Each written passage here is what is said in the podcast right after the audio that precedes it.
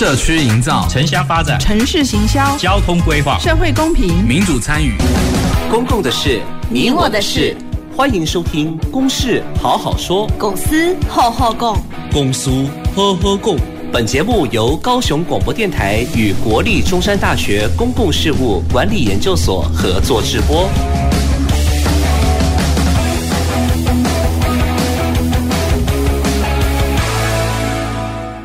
好，呃，各位听众朋友，大家晚安，大家好，呃，欢迎收听今天的公事好好说。那我是今天的节目主持人，中山大学公事所谢正勋。那我们每个礼拜都会有一个呃，跟我们周遭生活呃有息息相关的一个公共议题哦，提供给各位听众朋友呃有一个比较。呃，这个通盘的了解，那甚至是可以有一些思考的呃一些方向哦，让大家来关心到底有什么样的公共议题发生在我们的生活周遭哈。那我们今天要讨论的主题啊，叫做。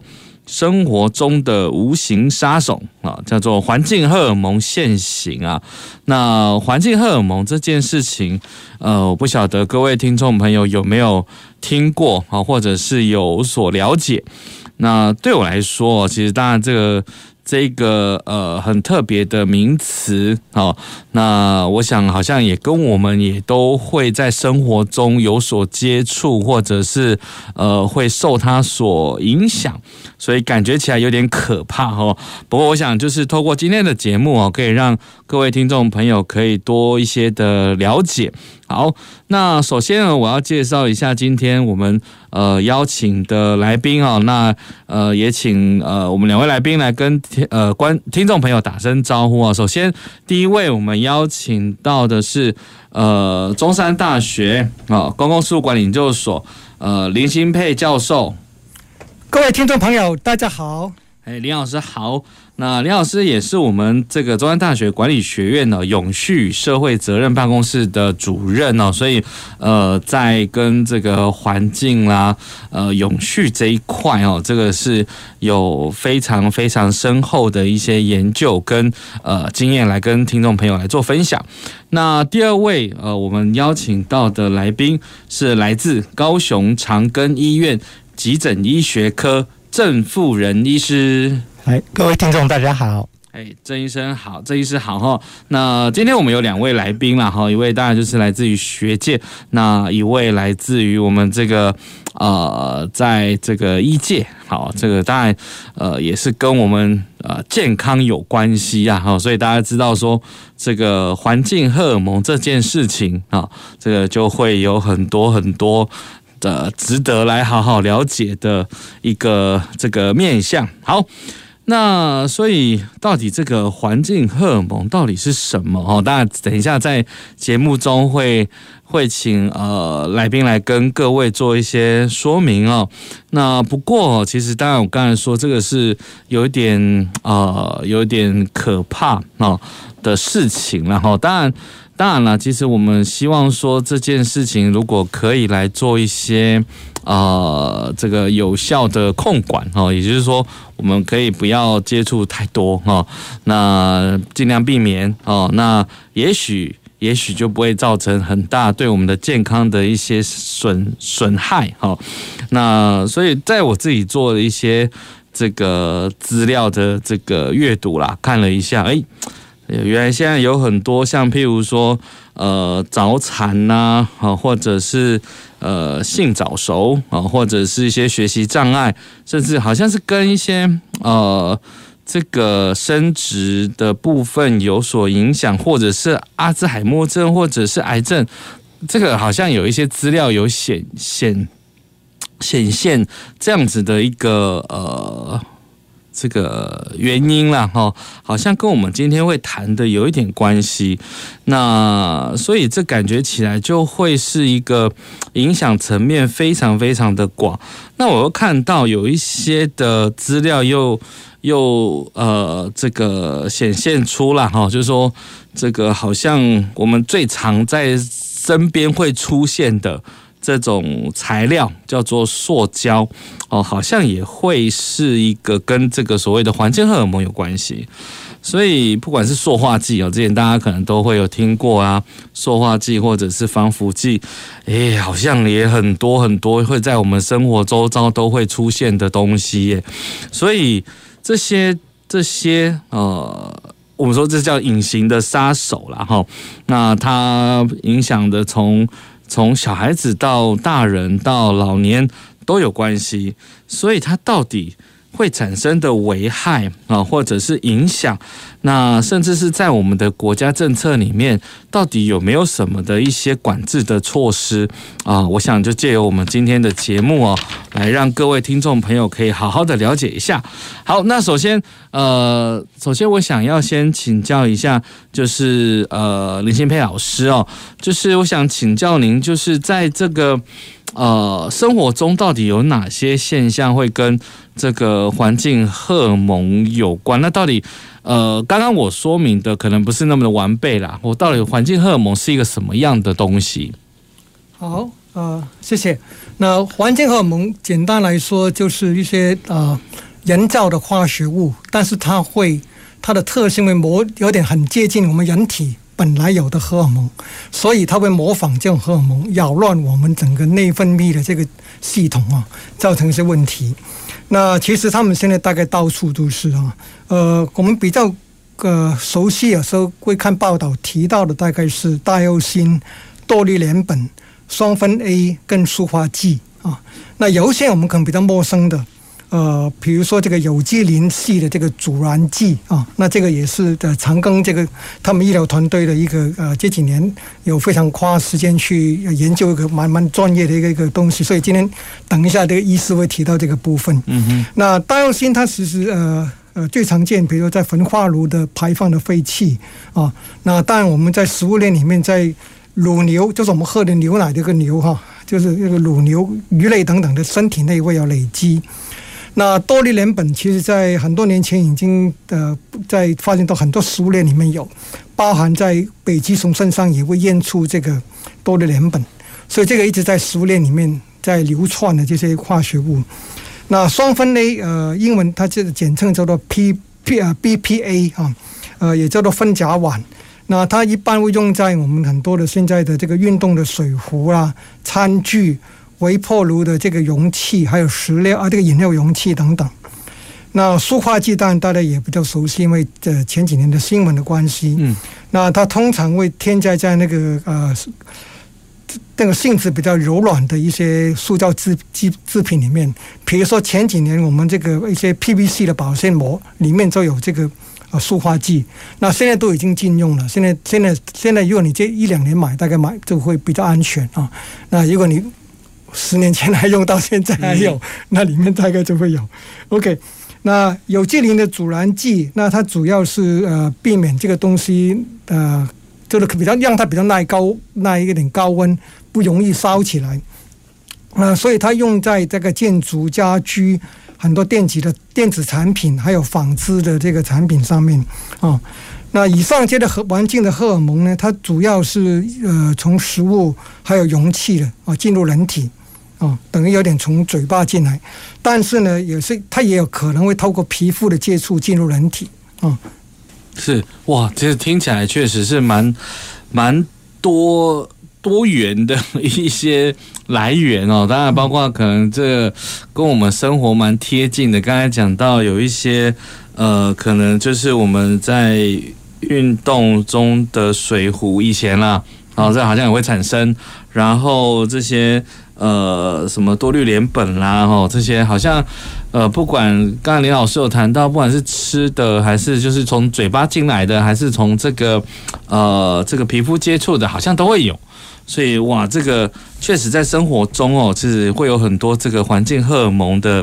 这个呃接触的可能性。好，那我想刚刚有谈到，就是我们的长庚呃医院这边的团队哦，由我们这郑医师啊来跟我们呃，我想请教一下，就是那呃就您的这个观察，那这个环境荷尔蒙就是呃，还有可能还有哪些了哈？可能就这个是这个可能在现在这个部分，那民众呢会呃也大概多会从哪里去接触到这样子的一个东西？好，那 那回答这个问题之前呢，我们现在了解一下什么叫做环境荷尔蒙。是，它事实上就是所谓的环境内分泌干扰物。嗯，那就是说这个一个外来的物质，那它会影响到荷尔蒙的合成、分泌跟它的功能的，那都可以叫做是环境荷尔蒙。那呃，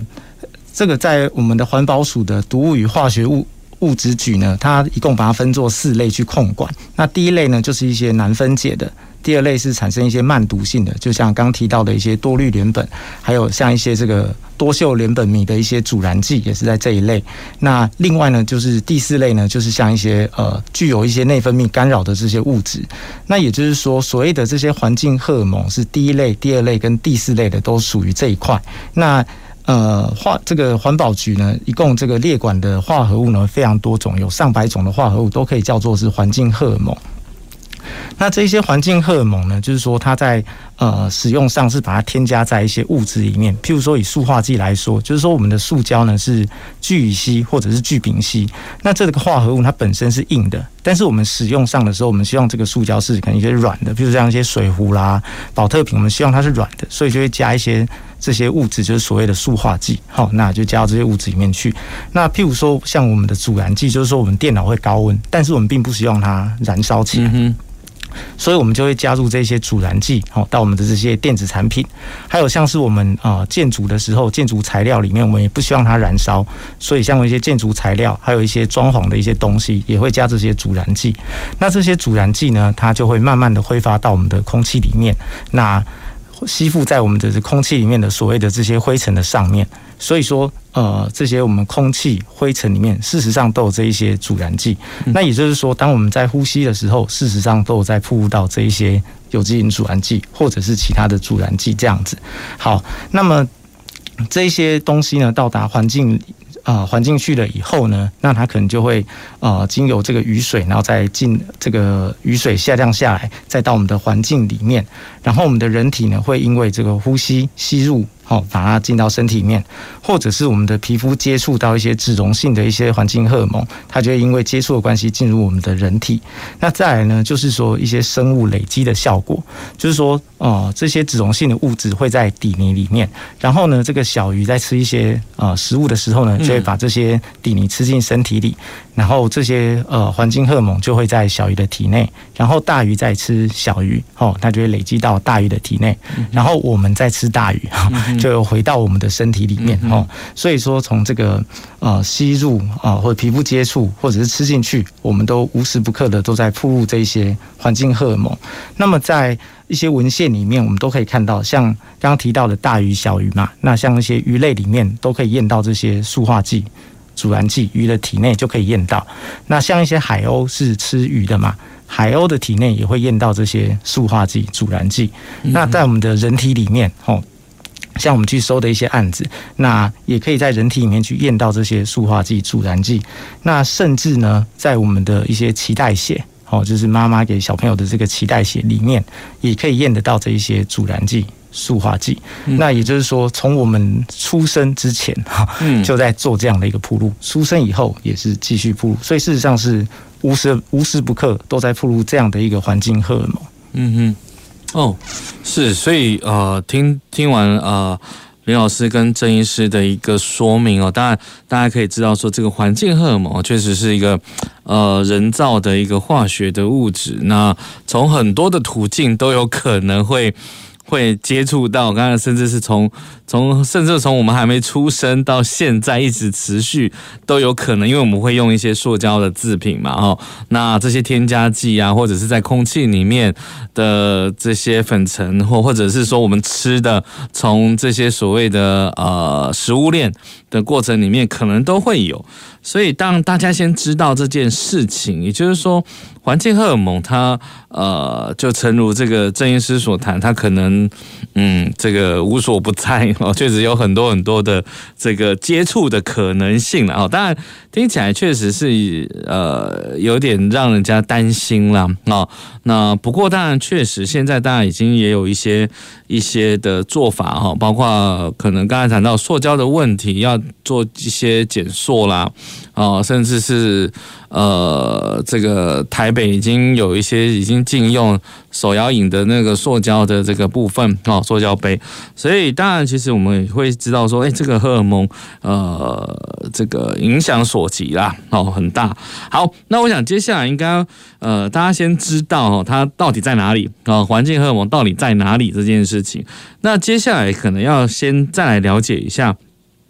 到底我们谈了这么多哈，我开始在一开头的时候谈到这个环境荷尔蒙可能会造成的一些病病症，呃，有些病变的问题，不管是早熟、性早熟啊，或者是到老年的这个有点像是失智的这种概念，好像在一些相关文献都有谈到它。这个环境荷尔蒙都会影响，所以我想就是请教，呃，接下来我想请教呃林老师了哈，就是对你的观察或者是相关文献，到底这个环境荷尔蒙实际上哦，对我们产生什么样的危害？不管是呃从可能短期到长期的影响，到底会会有哪些？好，我先说一下，待会再请郑医师再补充那个呃。其实每一种环境荷尔蒙的影响都不太一样啊、嗯。那有些甚至可能目前没有很明确的结论，因为可能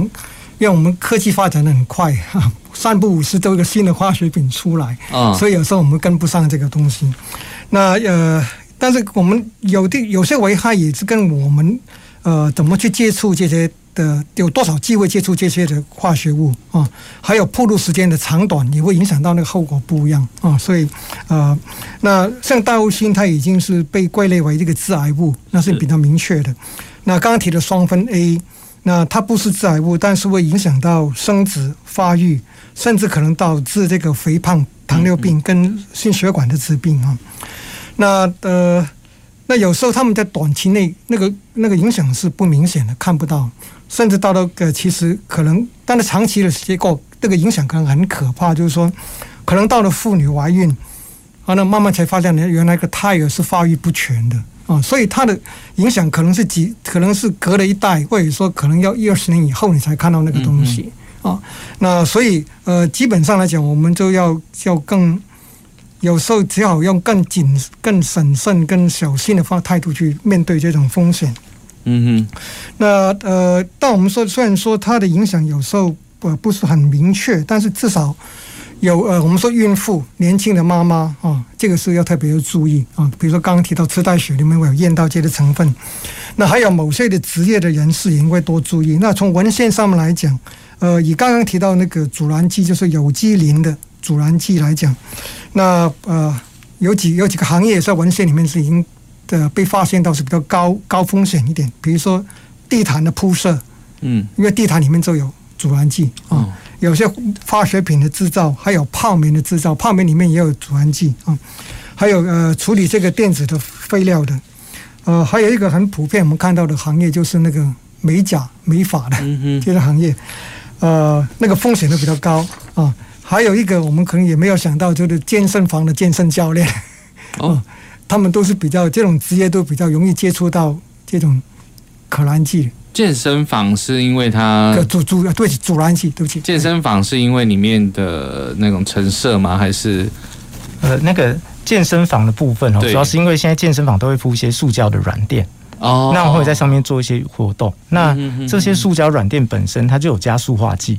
那塑化剂呢，它本身是脂溶性的，所以你皮肤接触到的时候，它可能就会进入人体。哦，那在这些塑胶软垫本身，它可能也有加一些这个阻燃剂，哦，所以它呃本身健身教练啦，或者是像一些瑜伽教练，那常在这个软垫上做一些活动的，它本身接触到这些的风险也会稍微高一些，高一些。好，所以就像刚刚林老师有谈到，就是像地毯这样子，或者是软垫啊，这个都会确实会产生蛮大的这个影响性。对对，好，那这个影响其实刚刚说，其实刚刚那些的工人其实呃。我刚刚说那个研究，它其实是从工人的手上去检验，或去他们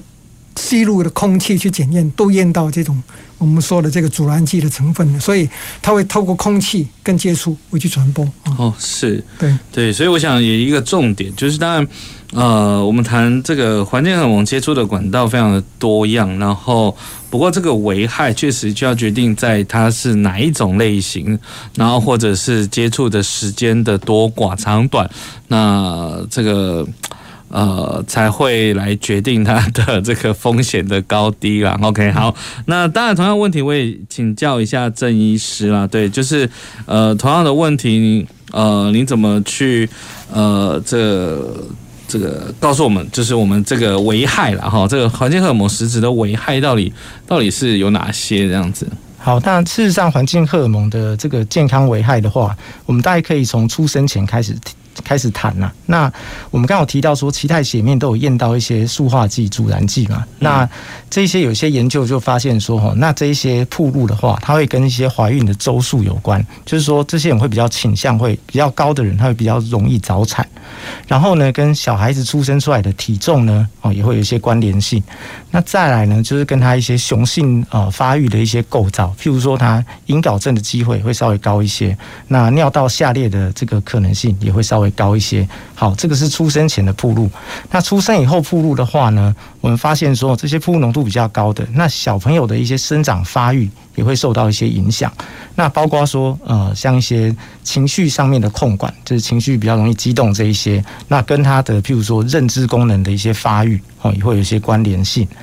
那再来呢，就是说环境荷尔蒙呢，它可能会影响到一些生长因子的一些分泌。那这些生长因子本身呢，它跟我们所谓的 ADHD，就是过动、注意力不集中这一群的小朋友，它的一些发生风险也是有一些关联性。好，也就是说，它对于这些小朋友的神经认知，哦，呃，还有他的神经发育。情绪，甚至是这个过动的方面呢，他都会有一定的一些影响。这样子，好，那这个是小朋友的出生到发育。那对于我们成人来说的话呢，呃，这边可以提供两个我觉得蛮有趣、有一点点惊悚的研究给大家。嗯哼，那第一个呢是。巴黎的捐精资料库哦，就是有的人他有一些生殖需求，那所以他们会去呃捐精。那捐精的这些人当然都是健康的男性嘛。嗯哼。那这些健康的男性的精子呢？那我们去统计，他从一九七三年到一九九二年这二十年间，精子的数量下降了多少？下降了四成。嗯。也就是说，在一九七二七三年，这个每一个单位里面，它的精子数量有一百只的话，现在一九九二年去验。可能剩下六十只，那现在剩多少不知道。那这个东西也被大家认为说，这可能跟这个环境荷尔蒙是脱离不了关系。那第二个呢是癌症。那我们知道说，癌症一直在台湾都是十大死因之首。那事实上呢，从台湾从一九九零年到二零一八年这三十年间，肝癌、胃癌、大肠癌这些大家耳熟能详的癌症，事实上都逐步的在下降。那因为健康检查的关系啦，各方面的因素都在下降。那哪些癌症在上升呢？内分泌相关的肿瘤，包括说像一些甲状腺肿瘤、摄护腺肿瘤、乳癌、肺腺癌、子宫内膜癌这一些。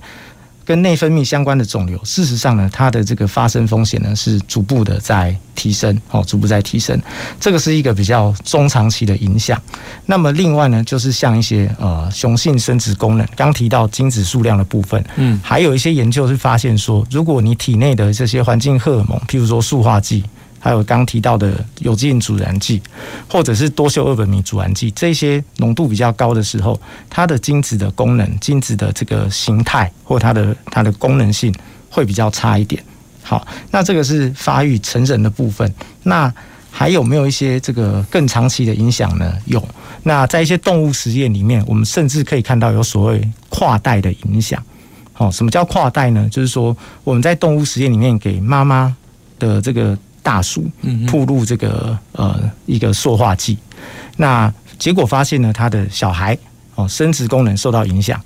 然后呢到他孙子这一辈生殖功能也受到影响，甚至到他曾孙的这一辈，他的生殖功能还是受到影响。也就是说，他跨越了哦一个世代，这样的影响我们在动物实验上看得到。那在人体上会怎么样？这当然没有办法去知道，但是看起来呢是有这个风险，看起来是有这个风险。所以也就是说，呃，我们不但从出生之前就会暴露到，出生之后也一直在暴露，而且呢，从出生到生长到发育到癌症，甚至到下一代，都可能会有一些健康危害。嗯哼哼哼，哇，听起来真的是，呃，这个环境荷尔蒙的影响啊，确实是蛮蛮大的哈，确实蛮大的哦。从刚刚前面一开始大家知道的这个接触的途径的有哪些，然后到这个它的影响，包括呃，确实从出生呃出生后到这个成长的阶段。到后续哦，可能就是呃这些癌症的生成，所以刚刚刚有刚刚郑医师有谈到这个癌症的这几种类型，感觉起来好像也是在台湾算是蛮前十、蛮前面的，是不是？呃。这些癌症的这些呃类型，像呃这些癌症的话，那其实在台湾最常见的还是肝癌啊、哦。呃，还是这些胃癌、大肠癌这一些。是，但是这一些事实上它的，你如果看趋势的话，嗯哼，事实上它是往下走的。啊、哦，因为呃胃镜嘛、大肠镜，现在我想大家都是一个健康检查会常做的一个项目。但是内分泌的肿瘤，事实上它是窜升的非常快哦，窜升的非常快。譬如说像子宫内膜癌，嗯、那现在可能是十年前的十倍以上。发生率可能是十倍以上，但是这个东西是怎么来的？目前还没有办法去验证它的一些关系。对对对，但是看起来它跟一些环境荷尔蒙的铺路是有一些关系，哦，是有一些关系。至少这个影响是算是蛮显著的。对对对，哦，所以确实让大家可以知道说，这个环境荷尔蒙对呃，不管是我们的生理啦，哈，或者是呃，在情绪认知上面。然后呃，这个包括一些这个病症，然后这个都还蛮可怕，尤其是刚才所谈到的这个生殖的这这个部分，尤其是我们现在也是在谈，哎，少子化这个，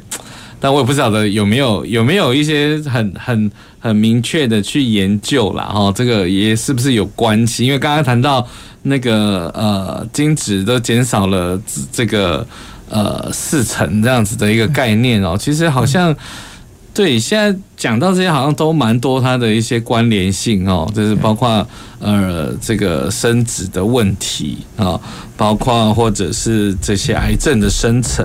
啊。那我想这个影响了哈，这个危害哦，那让大家知道说，哎，那我们今天为什么要讨论这个呃环境荷尔蒙这件事情？对，那。虽然虽然大家也许乍听之下，这个环境荷尔蒙这样的一个名词，感觉好像很专业了哈，就很很很可能以前也许没有听过啊。那但是可能在里面所形成的一些东西，大家却是耳熟能详的，譬如说呃以前早期的戴奥辛啦啊、塑化剂啦啊、多氯联苯啊，哦这些其实我们以前也许都。听过啊，也许都听过。其实它就是我们现在所要谈到的这个环境荷尔蒙，那对我们人体的甚至是跨代的影响哦，其实是更、更、更多、更多的。OK，好，那。呃，在休息过后哈，等一下我们回来哈，会来让大我们再来聊一聊，到底要怎么样去降低呃接触环境荷尔蒙的这个风险呢？等一下会由我们两位呃专家啊哈来跟各位听众朋友来做一些分享。好，那我们就节目呃先暂时先休息一下。走进时光隧道，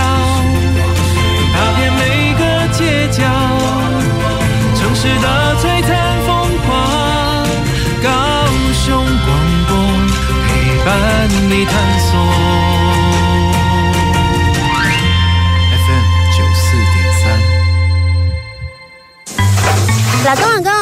这是我新学会的菜色，你看看。哦，打抛猪、金沙豆腐、铁板牛柳、乳酿鱼。欸奇怪，怎么都没有鸡肉鸭肉啊？哎呦，老公，你知道吗？最近流行禽流感啊，所以我特意去学了其他菜色，避免用到鸡肉鸭肉。老婆不用怕，其实啊，只要平常不要随便接触鸡鸭禽类，不要擅自走私禽鸟，并且远离禽流感疫区就对了。如果真有必要接触，只要把手洗干净，肉类、蛋类有煮熟吃就没问题了。哎呀，老公真是聪明！还有禽流感期间，政府也会提醒家禽业者要多加消毒管理，鸡鸭不可混养，发现疫情要尽速通报。万一有感染呢？政府也会有补助的，千万不可以随便丢弃病死家禽鸟类，查获可是会被重罚的哦。鸡鸭肉熟食，不接触禽类，远离禽流感。以上广告由行政院提供。哎，豆皮，你的气色怎么这么好啊？有运动啊，而且我的大脑也有在健身哦。什么？大脑也需要健身？阅读就是大脑的力量训练啊。可是书这么多，我不知道怎么选呢。上网搜寻 Open Book 阅读志，每年帮台湾精选最重要的年度好书。二零二二 Open Book 好书奖，打开来读，有人陪你。全台书店、图书馆现正开展中。以上广告由文化部提供。尊重多元性别，共创平权世界。大家好，我是郑宜农。你现在收听的是高雄广播电台 FM 九四点三，AM 一零八九。大家好，我是马街儿童医院彭纯志医师。为了建立安心的学习环境，请同学落实勤洗手、戴口罩，生病不到校。在校期间，请定时清消环境与设备器材。使用空调需搭配对角开窗，确保通风。用餐前正确洗手，用餐期间不交谈。校园防疫不松懈，安心学习有保障。以上广告是由教育部提供。随时陪伴着你，你最好的麻吉，空中串联一起，分享点点滴滴。九十三，九十三，九十三。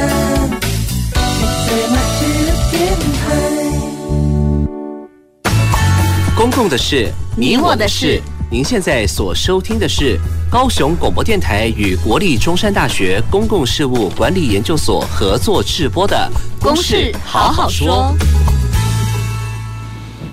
好呃，欢迎各位听众朋友，呃，回到我们的节目现场。呃，我是今天公事好好说的节目主持人谢正勋哦。那我们今天谈论的主题是关于这个所谓的环境荷尔蒙。那当然，我们今天本来这个前面的主标叫做“生活中的无形杀手”了哈，那听起来蛮蛮可怕的哈。不过我觉得，呃，我们总是要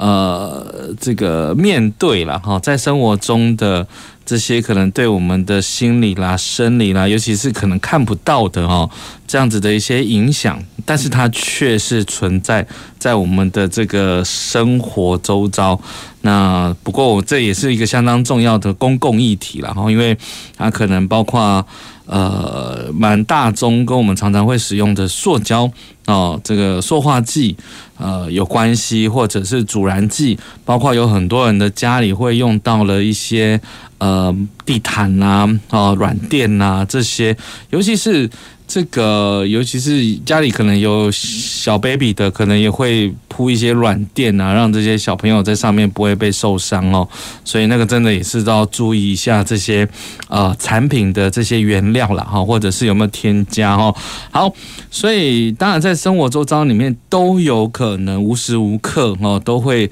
呃接触到这样子的一个人工人造的化学物质，哈，影响到我们的这些内分泌的问题哦。甚至会产生很严重的一些病症。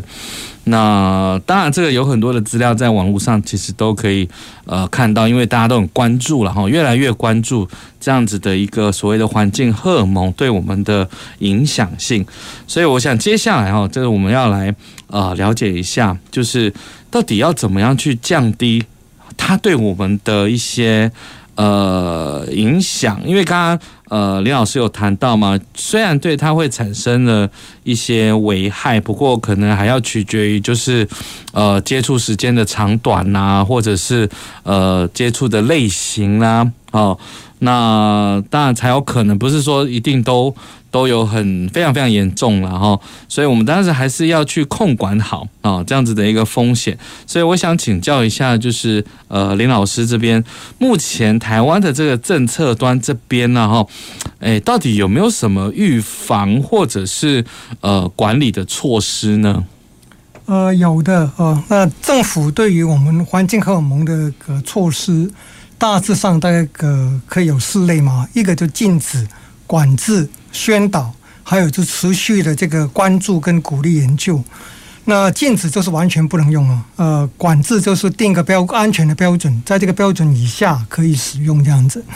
那像环保署在二零零九年就已将呃不这个双酚 A 呃列为第四类的毒性化学物质。那呃卫福部的这个呃食物药理呃食食品药物管理署在二零一三年就规定，这个婴儿的奶瓶不得使用双酚 A 的塑胶材质啊，因为以前呃像我这个年代，我也说。现在可能四十岁的人，大概以前都喝了不少这种 奶瓶装的这种奶粉啊。那但现在二零一三年开始就已经禁用。那呃，PC 材质的塑胶食品器具、容器、包装等等，它也有标准，就是不能呃它的溶出的标准量呃是不能超过零点六个 ppm，就是呃换算差不多千万分之六了啊，就这样一个浓度啊。那所以整个奶瓶，因为见到小朋友那个婴儿，所以他就完全禁用这个呃双酚类的。那但是除了这些以外，其实我们的罐头里面，它的里面罐头里面其实也会加双酚 A 有它的成分。那这部分这部分也是有一个标准，也是刚刚一样的啊，零点六个 ppm。那呃，另外在宣导方面呢，刚刚说的卫呃卫福部的食品药物管理署。他的比如说，针对他有很多建议啊，比如说针对罐头来讲，他特别提到是我们呃最好尽量是呃多买新鲜的或冷冻的食品，少吃这个金属罐头的食品。嗯，那呃然后呃容器方面尽可能要选玻璃的、陶器的，或者说这个、呃、陶瓷，对不起，或者说这个呃不锈钢的这个制品啊。那呃，特别如果我们要盛装是这个热食或者说热的饮料的时候，尽可能就不要用塑胶的。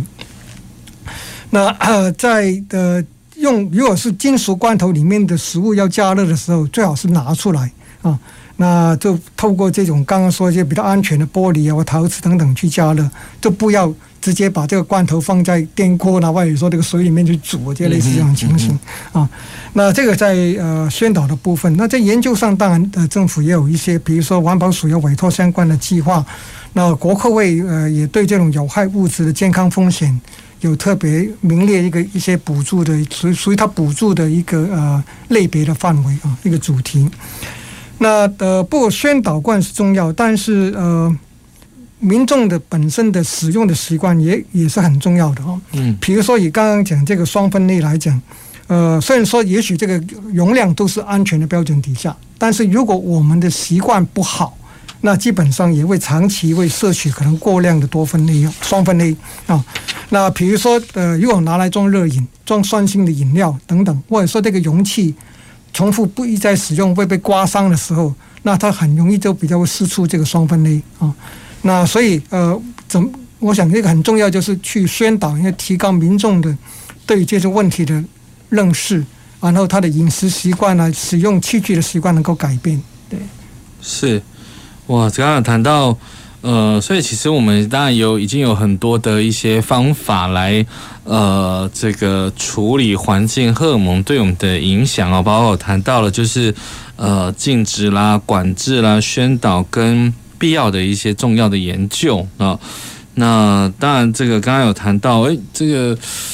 罐头，其实我想应该也都还蛮生活生活上面会用到的，譬如说啊，吃个呃早餐吃个面包，有个尾鱼罐头啦，哦，或者是一个什么肉酱的罐头啦，哦，这个其实常常确实是会会会接触到这些食食物。哦，那当然确实了，就如林老师所谈到的，有时候当然这些虽然都符合政府的一些呃检验出的标准值以以下了，可是当然确实，如果长我不晓得，就是长期食用还是说食用的过多，虽然在合法的这个容许量，不晓得是不是还是会还是会有一些影响。但这可能会透过透过这个刚刚最后一项就是研究，然后可能还要再去做更多的一些呃验证啊。验证的部分哦，对，当然其实，呃，所以我我想重点应该在于说啊，确实，虽然我们政府已经有了一些相关的对应的措施，包括减缩啦，或者是呃禁用啦，哦，比如说双酚 A 啦这样子的一个物质，啊、但是我想还是在于所谓的我们使用者的行为嘛。刚刚林老师有谈到这个行为上面来讲，我们自己还是要多注意。然后，或者是去多理解它的可能发生的来源，然后尽量不要去产生这个呃，这个这个比较过多的接触可能的一些行为。好，那我想接下来想要问一下，请教一下，就是郑医师啦。哈，这是在在这个日常日常生活中，确实有很多的可能性会接触到，不管是吃的啦。啊，或者是喝的啦，或者是呼吸啦，哈，等等。那到底我们民众又应该要怎么样有一些这个对应的一些措施，才有办法去这个降低哈环境荷尔蒙的一些风险呢？好，那呃，回答这个问题之前哦，大概是两个啦。那第一个呢是所谓的易敏感族群，好，易敏感族群。那另外一个呢就是所谓的高风险的族群，这样子。那呃，所谓的什么叫易敏感族群呢？就是包括像一些小孩，刚刚有提到说，哈，小孩子的铺路可能会影响到他的一些生长发育，或者是一些呃成长呃方面相关的一些荷尔蒙。那也就是说，如果说，诶，你呃爸爸妈妈呃身高一百九。但是你的这个小孩呢，可能就啊、呃、只有这个的、这个、身高只有在五个 percentile，或者是在十个百分比以下的时候呢，哦，你可能就要注意一下，会不会有一些内分泌系统的问题。那么除了去呃找相关的一些呃内分泌的儿科医师去做一些哦做一些这个看诊的时候，可能也要去。可以去考虑验一下环境荷尔蒙的部分。那另外呢，就是说，诶，你有一些神经发育相关的一些呃问题的时候，譬如说有一些呃认知上面发育的比较慢，或者甚至是说说刚有提到的一些呃所谓的过动的这一方面的问题的时候，你可能呃在呃寻求这个医疗的协助以外，也可以考虑去验一下这个环境荷尔蒙，或者是说你有一些内分泌相关系统的一些问题，譬如说一些甲状腺啦，呃生长激素不够的时候。那可能除了去看医生以外，也可以考虑啊，去验一下环境荷尔蒙的部分。那另外呢，就是像一些。你有一些癌症的部分，刚好提到像一些内分泌肿瘤，嗯，那你本身没有这些家族病史，但是你就突然间得了这种呃内分泌的肿瘤，那这个时候呢，可能除了看肿瘤科医师以外，也可以考虑呢去验一些环境荷尔蒙这样子。那还有呢，就是像一些生殖方面，哦，刚好提到说这些环境荷尔蒙可能会造成一些女性的这个卵巢功能，它可能会早期的变得比较差，那或者是这个雄性的这个生殖功能，它的精子品质可能会比较差一点。所以说，除了去啊、呃、看一些不孕症门诊以外，可能也可以考虑呢去验一些环境荷尔蒙这样子。好，那这个是易敏感族群。那另外一个呢，就是所谓的高风险族群。哦，诚如刚刚这个林老师所说到的，好，那那有一些职业本身呢，就会比较容易暴露到这些塑化剂哦，或者是阻燃剂。像什么呢？像一些建筑相关的一些人员，那建筑的这些材料里面呢，事实上我们会添加很多的一些阻燃剂。好，所以这这些建筑相关或装潢相关的人员，他可能就会比较容易暴露到这一些这个呃阻燃剂的部分。那另外一个呢，就是跟急诊息息相关的这个消防员。那消防员呢，他们去这个火场的时候，可能这些家具啦，这个建筑在燃烧的时候，那这些这个阻燃剂呢，就会吸附在这一些围城里面，这些呃 dust 这些尘埃里面，然后呢，会吸附在这个消防员他们的这些消防的防护装备，譬如说面罩、手套上面，然后呢，这些消防员就会特别容易接触到。那国外呢，就有一些研究，去把这个消防员去救火之后，去验他的尿液里面的这一些。呃，阻燃剂，那发现都是破表的高哦，都会变得非常的高这样子。好，就是说这些职业上的铺路。那另外呢，还有就是像一些汽机车零件。刚我们提到说，这些阻燃剂会加在一些电脑的产品里面。那事实上呢，在一些汽机车零件，因为它也是会接触到比较高温的，哦，所以它里面呢也会加阻燃剂。所以在一些汽机车的维修啦，汽机车的接触到零件这相关的这些作业人员，那么他体内的这个呃阻燃剂浓度可能也是会比较高。那另外呢，在女生的方面呢，就是。在国外的研究就是一些所谓的指甲沙龙。指甲上，他就想，诶、欸，这指甲上到底跟阻燃剂、塑化剂有什么关系？嗯，事实上呢，我们这些阻燃剂哦，跟一些塑化剂这一些化合物，那它会常常被添加在这些香水哦，或者是指甲油里面。它不是当做阻燃剂，它是当做一个定香剂或者是一个定型剂，就让它这个成分比较稳定这样子。嗯、那哦，就像之前的食安风暴，我们在食物里面加塑化剂，也不是为了让它。变成塑胶嘛，是为了让它的这个里面的成分可以比较稳定，悬浮的比较稳定这样子哈，所以它会加在这些呃这些这个这个呃指甲油啦，或者是香水里面来当做是一个稳定剂这样子。所以在国外的研究就是某一些的这个有机引阻燃剂，它在这个呃指甲沙龙里面，它的浓度是最高的。那另外呢，当然就是一些电子产品相关的一些作业人员，那这些电子产品也会添加这些阻燃剂，所以这些电子产品相关的作业人员，那他们体内的这个这个阻燃剂的浓度呢，也都会特别高。那另外呢，最后就是这个塑化剂的部分，刚刚有提到的，像这些软垫。哦，瑜伽垫里面这些只要是塑胶成分的这些软垫，嗯，可能都会加一些塑化剂。那你常在这个上面活动的，譬如说健身教练啊、瑜伽教练，他可能铺路的这个浓度呢就会比较高。那这个是职业方面的铺路。那还有呢，就是生活方面的铺路，生活方面的铺路。那以我们呃。呃，这这这一两年哈，收的一些这个有机阻燃剂的一些 case，嗯，我们发现说哈，抽烟的人，嗯，他体内的这个有机阻燃剂也是特别高。那我们知道说哈，香烟这个东西，我们就希望它燃烧，但是不要烧的那么快，嗯，哦，不要烧那么快。所以里面事实上呢，应该也有加一些阻燃剂。好，所以说抽烟的人，他体内的这个有机阻燃剂，它的浓度呢，也是会比较高一点。那甚至像还有像什么，像线香。我们烧的那个香里面会加塑化剂，因为这个香本来是一个木头的粉嘛，对不对？木头的粉做的。那为了要让它可以塑形，可以变成一个一个聚合物，一个东西，所以里面呢会加一些定型剂，就让它塑形这样子。里面呢也会有一些塑化剂，像有一些研究就指出说，哦，那个我们去收集这个线香里面的这些燃烧出来的这些烟，这些 PM 二点五，然后去分析看里面有什么东西。就发现说它里面的塑化剂浓度，哎，事实上也是蛮高的。嗯，哦，好，那这个是生活上的铺路。那最后呢，就是饮食上的铺路。那刚我们有提到说，就是说这些呃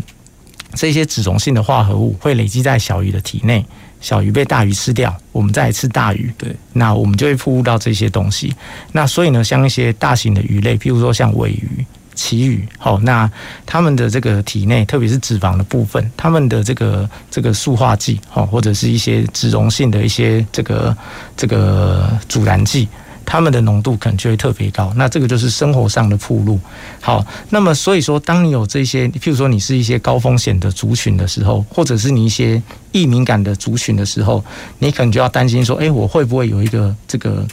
呃这个这个环境荷尔蒙过高的一个情况？好，那这边就顺便工商服务一下哈，就是我们在高雄长庚医院的每周五下午呢，都有一个环境毒理的一个门诊，这样子环境毒物的一个门诊。那也有邀请到这个呃林口长庚医院的严中海医师，好，那严中海医师江湖上是俗称是林杰良的大弟子，好，那那这个来来我们这边这个看诊这样子。那如果说诶大家是易敏感族群，或者是这个呃或者是这个这个。呃，高风险的一个族群，那也可以考虑来挂这个环境毒物的一个门诊，好，然后来。来看诊，然后来验这些环境荷尔蒙，看你会不会呃有需要来做呃做一些调控哦，做一些生活上的一些啊一些调控这样子。那另外呢，就是像这个妇女怀孕妇女的部分，大家想怀孕的时候也蛮担心说，哎，会不会因为这些环境荷尔蒙的关系对胎儿有一些影响这样子？那如果有一些这这方面的疑虑，或者说你生活上、工作上那。特别会有这一些接触的话呢，那也欢迎来我们的呃环境毒物的门诊来做一些咨询，那甚至来做一些检验这样子。嗯哼，OK，我对我刚刚在听这个郑医师分享，然后确实，我我我刚刚因为在一开始的时候，呃，郑医师就一直谈到这个验环境荷尔蒙这件事情，我觉得我是心里面就一直在想，那到底要去哪里验？到底要去哪里验这件事情？呃，原来呃，OK，好，其实我们长庚医院就有提供这样子的一个呃环境毒物门诊哦，可以来做这样子的一个了解。那验这件事情，我是可以请教一下，因为我们一般健康检查哦，所以健康检查没有验这样子的项目嘛？呃，在某一些医院里面哈，它是会会有验这一些项目啦。哦，有一些呃，譬如说像一些比较呃。高阶的吗？呃，对，我不知道怎么形容会比较婉转，就是一些比较高端的健检的。高端的健检的话，他有时候会去验一些呃尿液里面的塑化剂哦，有时候会去验尿液里面的一些，比如血液里面的一些脂溶性的一些阻燃剂的部分，就要看他验的项目这样子。那有一些是有在验的，对，因为。因为我们年纪到一定的时候，就会固定会做一些健康检查，可是好像会比较少会去注意说要去验这个这一个这这一个部分的一些呃影响啦，哎，所以所以它是透过验尿液还是验血液？呃，譬如说像塑化剂来说的话，嗯、我们是验尿液，是验一些塑化剂的一些代谢产物。嗯哼，嗯哼。那么如果是有机阻燃剂的话，我们也是验尿液。哦，你是看这些有进转剂的这个呃代谢产物。嗯，那另外像呃。之前哦，有一些呃，在比较旧的一些阻燃剂，说是所谓的这个多溴二苯醚阻燃剂。那这一类的阻燃剂呢，它是脂溶性的哦，那它会存在我们的体内更久的时间。嗯那这一些阻燃剂呢，我们是验血液的这样子。哦，所以是看你要验的东西是什么。那另外长庚也有在验这个所谓重金属的部分。嗯，哦，所以重金属的部分也有这个环境毒物门诊也有在验这样子。那也是验尿液跟血液这样。是。OK，了解。对，刚刚有谈到有很多的呃接触的一些呃族群啊，不管是易敏感的，还是高风险的，或者是你的职业可能刚好会有跟这些接触荷尔蒙的这个环境荷尔蒙的这个风险比较高的，那这些可能都要特别注意一下。包括刚刚刚刚在这个呃郑医师的一个举例，像譬如说呃，我刚刚有听到哎。点那个线香，现在也很多人会去点线香这件事情，因为可能就是就是追求一种生活的一种氛围，就让他觉得很舒服。但是其实它也隐有可能隐藏这样子的一种风险存在哈。线香的部分，对，是的，那个线香的部分哦，事实上它不只是塑化剂，它在线香燃烧的过程中，它事实上会产生很多有苯环的东西。那这个苯环东西事实上有一些就是所谓的多环芳香烃类。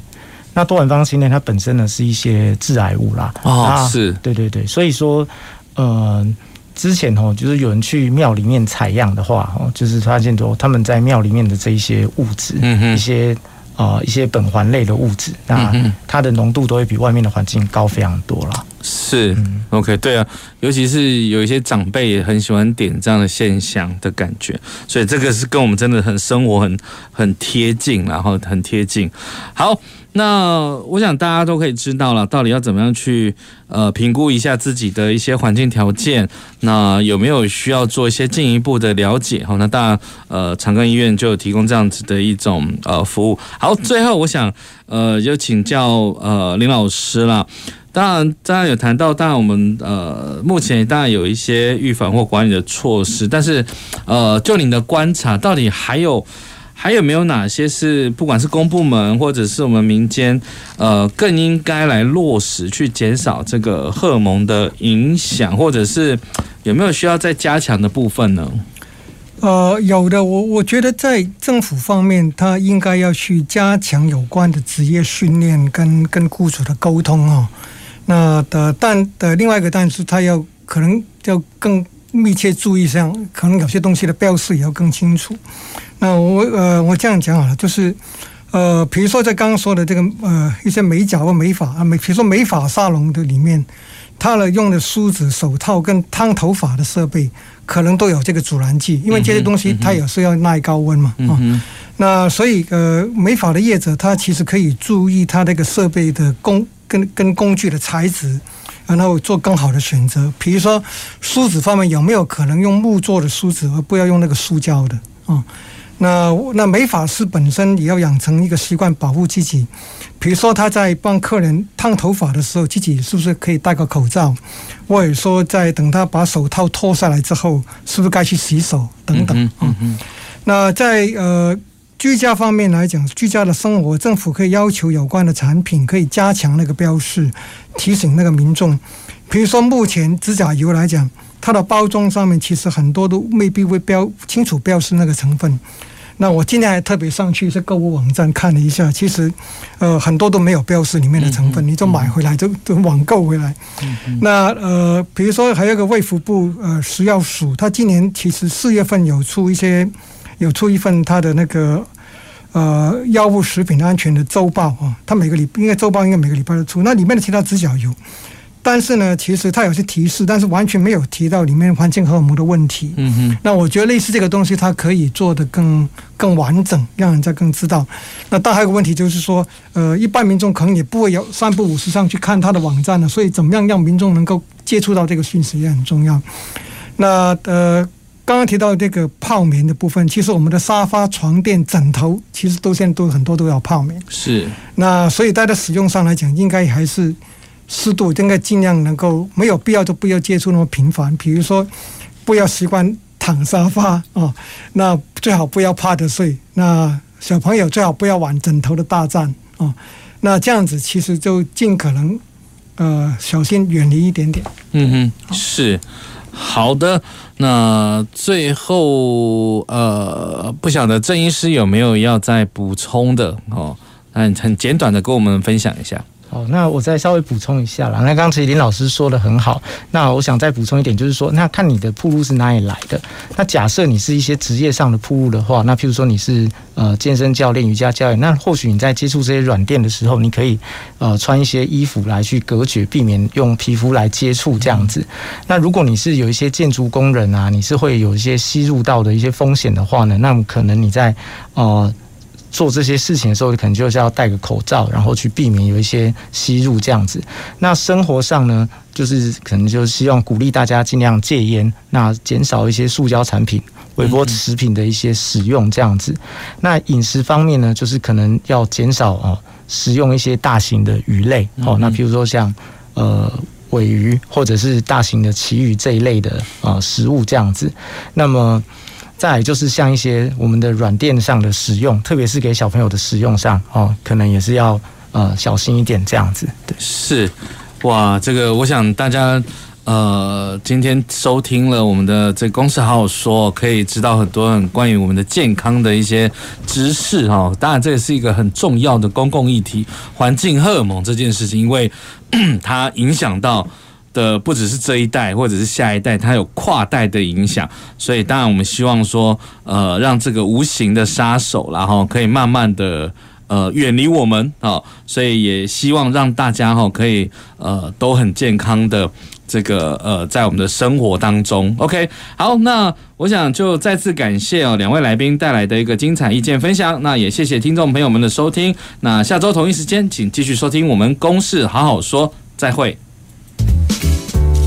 公事好好说节目由高雄广播电台与国立中山大学公共事务管理研究所合作制播，每周一下午五点三十分进行到六点三十分。谢谢您的收听。